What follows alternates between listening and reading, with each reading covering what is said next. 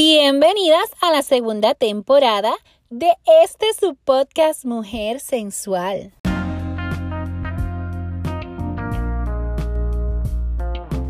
Mi nombre es Mildred Denise y voy a estar por aquí todos los miércoles trayéndote una variedad de temas que te aporten conocimiento y te ayuden a sentirte bien contigo misma, a dejar atrás la mentalidad de víctima, a que puedas reconocer y trabajar ese potencial que tienes como mujer sin dejar a un lado temas tan importantes como lo son la autoestima, tus emociones, las relaciones interpersonales, la sexualidad, que es un tema del que es tan importante hablar, tu desarrollo personal y la salud, entre otros.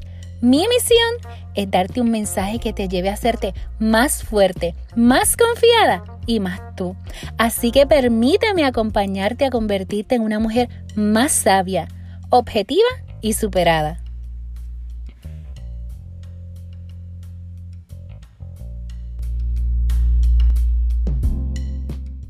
Si todavía no me sigues, te invito a hacerlo buscándome como Mujer Sensual by MD en Facebook y arroba mujer underscore sensual by MD en Instagram.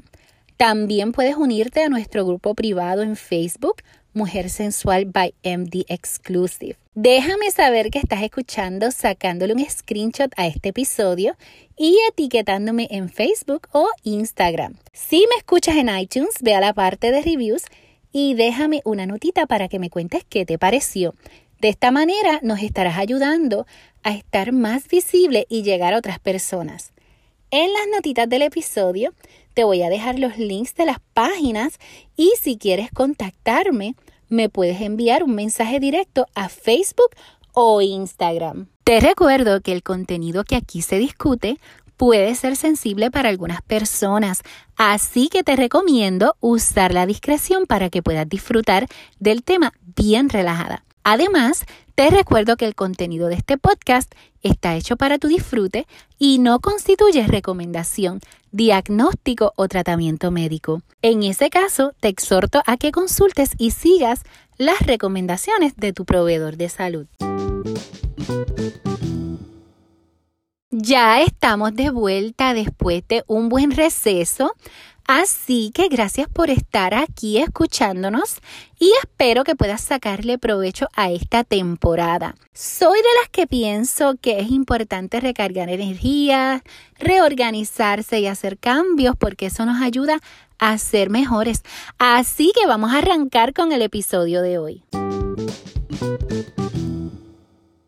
Hoy vamos a hablar sobre el miedo a expresar lo que deseamos o sentimos en nuestra intimidad.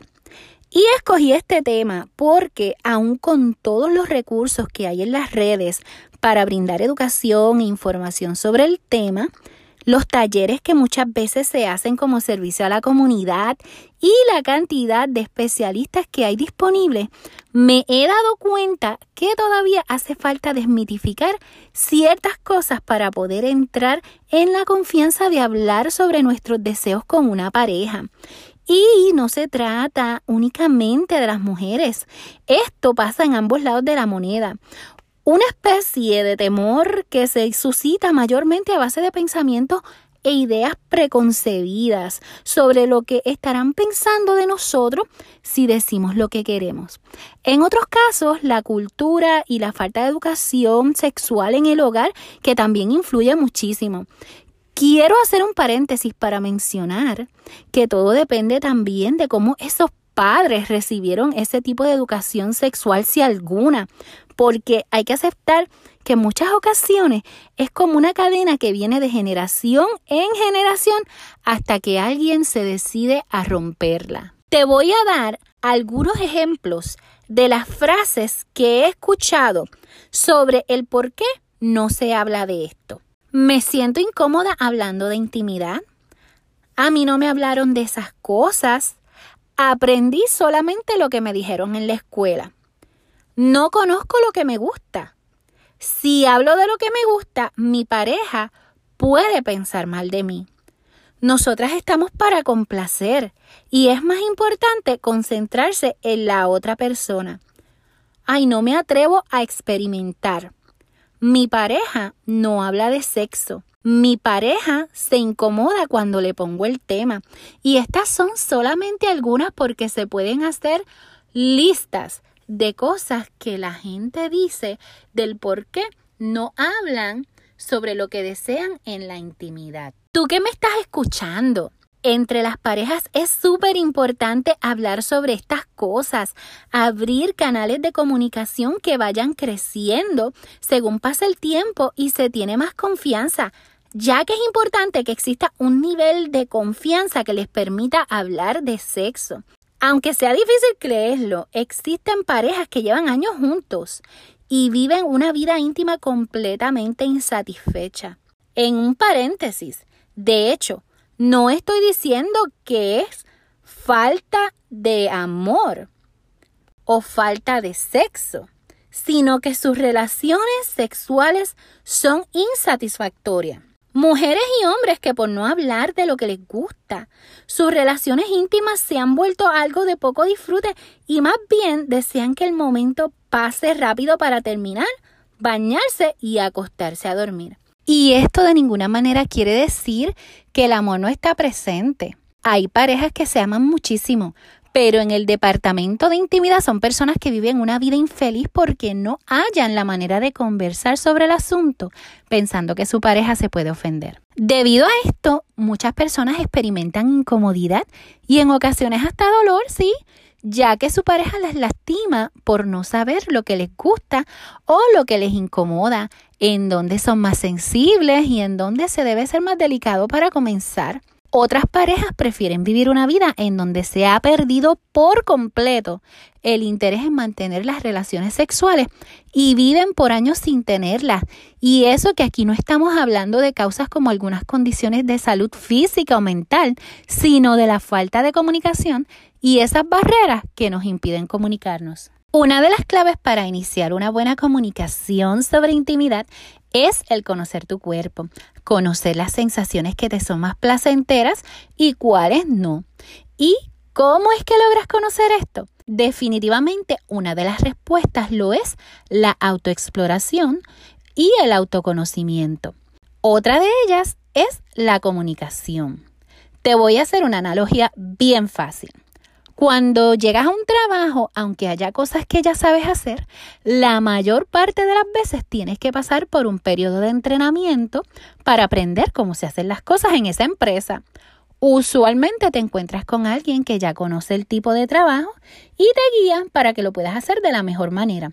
Asimismo, al tú conocer tu cuerpo y lo que te causa placer, puedes enseñarle a tu pareja esas cosas que te gustan y que tu pareja no sabe pero puede aprender.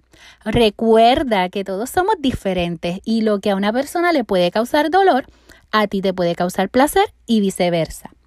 Entonces, ¿qué podemos hacer para mejorar nuestra comunicación en la intimidad y así poder decir sin temor lo que deseamos o nos gusta? Hablen de sexo en general y de la manera más natural posible. Intercambien opiniones sin ofender a la otra persona. Lo puedes hacer de la manera más sencilla. Presta atención. Aprende a conocer tu cuerpo por medio de la autoexploración. Probablemente al inicio te vas a sentir un poco rara y tal vez te vas a sentir incómoda, pero recuerda que esto es un proceso y que puedes hacerlo poco a poco hasta que te sientas más en sintonía y cómoda. Y esto es bien importante hacerlo, tengas o no tengas pareja. Evita juzgarte. Esto es un proceso natural todos los seres humanos debemos conocernos. Ten presente que la empatía es un factor bien importante de parte de los dos. Ten paciencia tanto contigo como con tu pareja.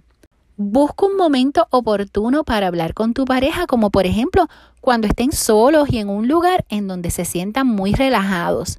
Hablar sobre las cosas que te gustaría experimentar desde tu perspectiva y sin señalar al otro. Siempre habla en un tono positivo. Pregunta a tu pareja sobre cosas que quisieran hacer o cosas que quisieran que les hicieran. Puedes aprovechar el momento y explorarse mutuamente mientras hablan sobre sus sensaciones. Algunas maneras de comunicarse no verbalmente durante la intimidad lo son integrar cosas tan simples como lubricantes y aceites para masaje. Aunque parezca algo que todo el mundo hace, hay personas que nunca han tenido estas experiencias porque este tipo de cosas también contribuyen a la comunicación no verbal entre la pareja.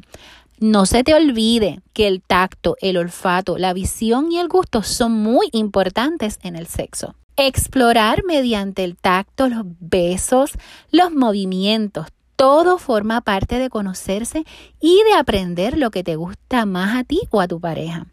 Otra forma de comunicar lo que quieres es guiar a tu pareja a los lugares en que quisiera ser tocada o posicionarte de alguna manera que te cause más placer. También es muy importante que le comuniques a tu pareja aquellas cosas que te hacen sentir incómodas y qué cosas no te gustaría hacer, porque esto es bien importante. Hay acuerdos en los que uno tiene que llegar para poder disfrutar del sexo. Así que es bien importante porque hay cosas que obviamente se salen eh, de los valores que uno tiene o de las cosas que uno espera o quiere hacer con la pareja. Así que es bien importante mantener esa comunicación, no solo lo que te gusta, sino lo que no harías de ninguna manera para mantener las cosas bien claras. Quiero compartir contigo algunos de los beneficios que tiene hablar de sexo con tu pareja.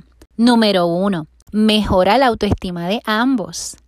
Dos, se fomenta el respeto hacia uno mismo y hacia la pareja. 3. Contribuye a que las relaciones se vuelvan más placenteras. 4. Las conversaciones de este tipo se van a volver más fluidas y más naturales. 5. Disminuyen los tabús.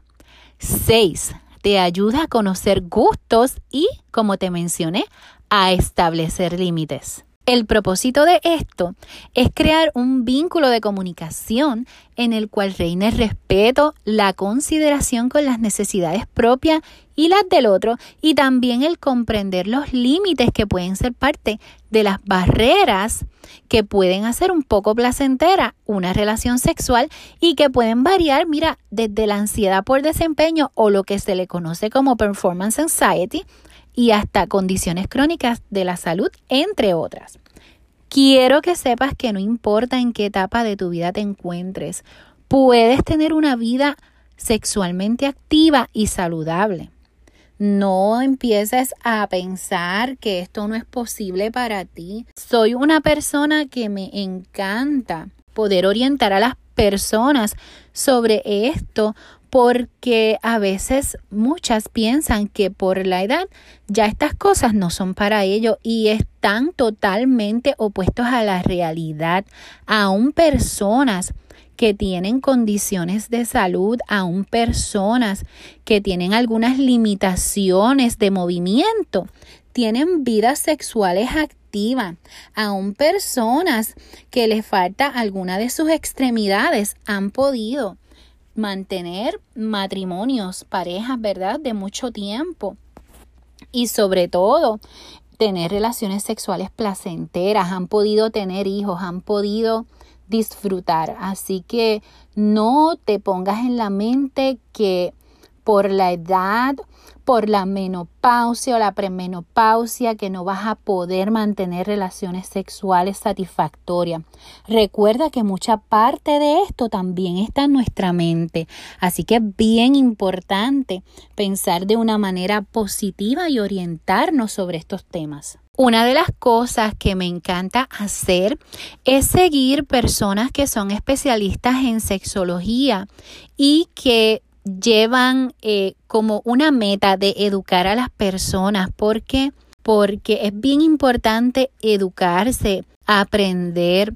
El sexo es bonito cuando se comparte de una manera sana. Y es bien importante que nos orientemos, que aprendamos. Eh, quiero contarte que te voy a estar dejando un poquito de información sobre páginas y canales que yo sigo, eh, algunos de ellos para que puedas tener referencia. Ahora, recuerda que si has intentado de todo, y aún así sientes que no hay progreso, nada va a sustituir la asesoría de un profesional, ya sea una terapista de pareja, un sexólogo, por darte un ejemplo. Eh, tampoco descartes el ir a tu médico primario, ya que éste puede identificar otros factores que pueden estar saboteando tu vida sexual y que se pueden resolver fácilmente con algún tratamiento. Quiero que no se te olvide que decir lo que sientes, lo que te gusta, por ejemplo, si te gusta que entren por la puerta de atrás y compartes eso con tu pareja, nadie tiene por qué juzgarte. Así que es bien importante que tú estés segura de ti misma y que puedas hablar de las cosas en libertad. Las personas todavía en la sociedad hace falta dejar de juzgar a los demás por la manera en que se comportan, por las parejas que escogen y las cosas que hacen en su intimidad, las cosas que prefieren. Así que es bien importante, no te olvides de esto. Nadie puede decir que eres una mala persona porque te gusta X o Y cosa en el sexo. Eso no tiene nada que ver. Nadie te puede juzgar por promiscua porque has tenido varias parejas y has disfrutado de tu sexualidad. Así que es bien importante que te grabes esto. Espero que este episodio te haya sido de mucho provecho. Recuerda pasar por las notitas del episodio en donde te voy a dejar algunas de las páginas como te mencioné que me gusta seguir por su contenido educativo. Si tienes alguna duda, alguna pregunta o algún comentario, no dudes en contactarme mediante mensaje directo que yo voy a responderte tan pronto me sea posible.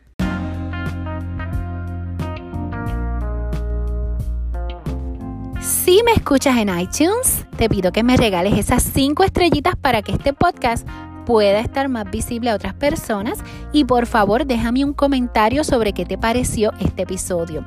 No te olvides de darnos like en Facebook y seguirnos en Instagram y que te puse la información en las notas del episodio. También nos puedes escuchar en otras plataformas de podcast que haya disponible donde te encuentras y que puedes compartir con tus amistades o familiares. Gracias por acompañarme hoy y hasta la próxima.